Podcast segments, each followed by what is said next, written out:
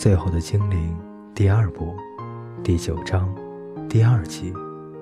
也许精灵要再长大些，才会变得聪明。你还好吧？艾尔伯洛问他。你们吃了凤凰？他又结结巴巴地说了一遍。你们怎么能？哎呦，其实并不难啊。龙情绪激动地回答。但那并非阿尔伯洛自己的记忆，而是透过父亲或母亲吸收而来的记忆。但龙的嘴里照样淌着口水。几片干月桂枝，再加点海盐，只要煮一下，像鱼一样。可是凤凰想必也是很漂亮的鸟啊。一点也没错，草莓也很漂亮，我们也吃啊。凤凰是最愚蠢、最自鸣得意。最无趣而且完全没有脑筋的可怜生物，如果生下来就完全没有智慧，那就会绝种，也不会喜欢。凤凰的脑袋里唯一想得到的就只有羽毛美不美，还有眼睛下面有没有皱纹。碰到凤凰，你只会有一个感想：无聊透顶。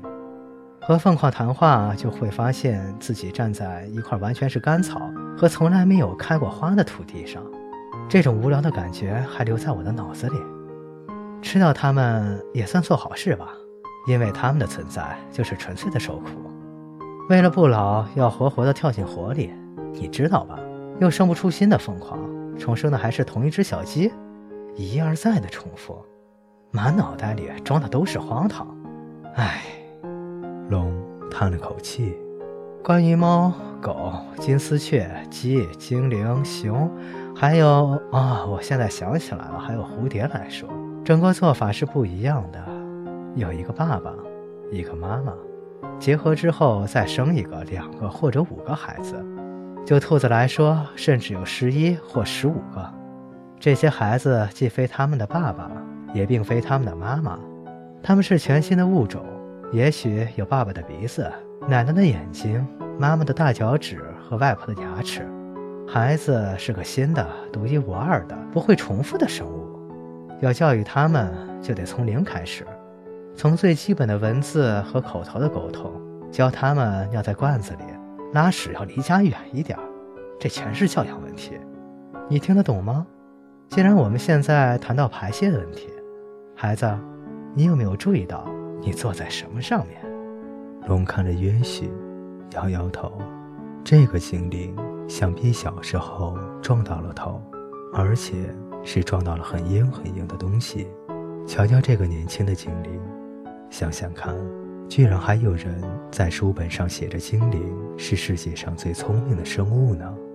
龙边摇头边叹了口气，也许点点头。他很清楚自己坐在什么上面。他挣扎着站了起来，走出山洞。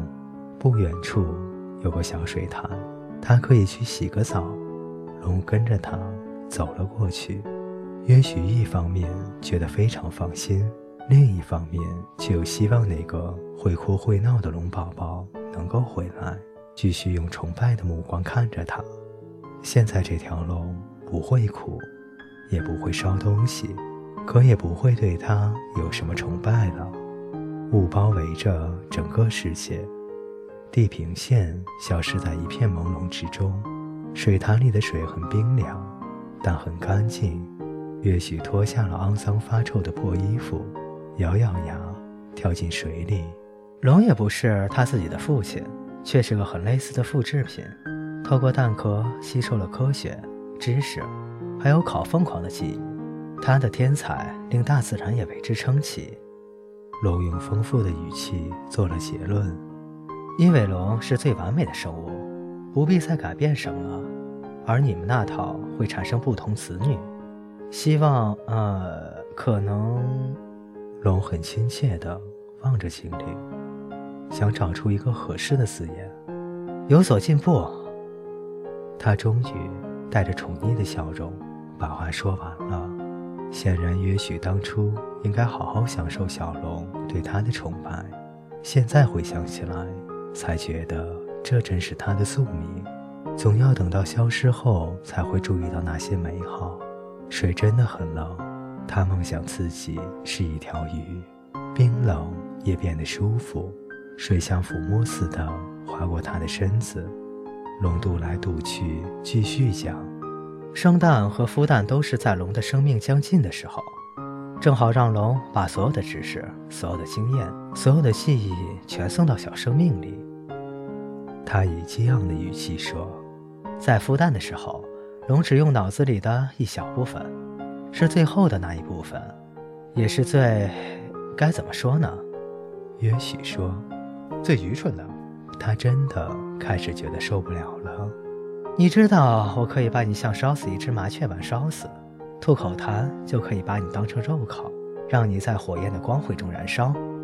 你绝对不会这样做的。你怎么那么肯定？你当然不能看穿我的心思。